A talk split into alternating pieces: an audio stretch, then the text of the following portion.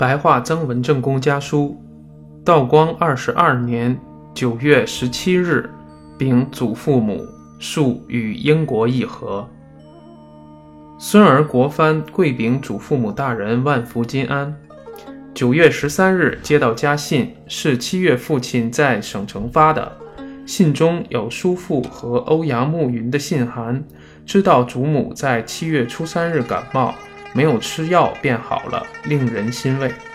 高丽参足以补气，但身上稍微有点寒热，吃了就不合适。以后一定要反复斟酌后才可以服用。若稍微有些寒热，则要忌用此药。平日身体康强时，把它合在药丸里吃最好。然而现在家里想必也没有多少了。不知还可不可以供应明年一个单子的丸药用量？如果不够，只要写信到京城，以便找人带回家。四弟、六弟考试又没有考中，很难释怀。但是古人云：“大才往往是晚年成就。”堂上大人不必为了这件事而忧虑。听说六弟将有生儿子的喜兆，很幸运。近来叔父为了沈母的病辛苦忧郁，心里有话难以表达。现在六弟第一胎便怀了男孩，那么叔父颐养天年，子孙满堂，是多么的快乐啊！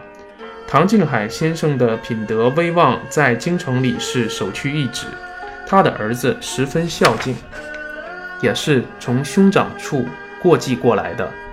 先生今年六十五岁。生了一个儿子，人家都说这是他积满了的德行，所以得到的报偿。英国人在江南一带当局安抚的决策已定了下来，因金陵是北面的咽喉之地，英国人既然已经扼住这个要害，我方不得不从权变而采取议和的策略，以安定百姓，平息战火。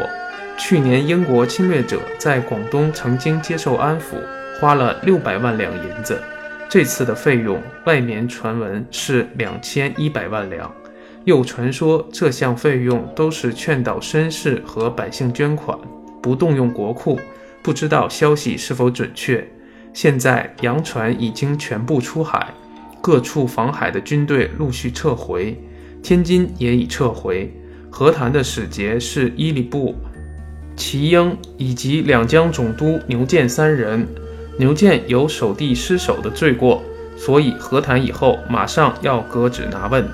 伊里布去广东代替义山为将军，齐英为两江总督。自从英国侵略者滋事骚扰已有两年，带兵的不懂得如何打仗，当兵的不努力作战，不听号令，以致我国的威望大大受损。而这次议和实在是出于不得已。假若能够使洋人永不来犯，四海升平，那么大事化小，冬天之道，谁说不是上策呢？孙儿身体如常，孙媳妇及曾孙兄妹都平安。同县黄小潭推荐一位吴姓老妈子来，因为黄小潭的妻子虐待下人，十分残酷，因此叫吴老妈子到孙儿处。求得一个开脱，孙儿接他在家里住了一天，推荐到方奎清太守家，托他带回湖南，大约明年春天可到湘乡。今年进学的人，孙儿看见提名录，只认识彭惠田一人，不知道我乡二三二十四岁的人有人进学没有。谢宽仁、吴光绪取一等都是少年，令人羡慕。一等一名提名陆克黄生平，不知道是不是黄兴平。孙儿每次接到家信，常常嫌信写的不详细，以后务请写的详细明白。虽说是乡间土俗、房屋、婚姻、嫁娶的事，不妨都写上。死在外的游子，好像仍旧在家里一样。各族亲戚家的事，尤其要一一告知，拜托了。敬请祖父母大人万福金安。其余容以后再禀告。孙儿谨禀。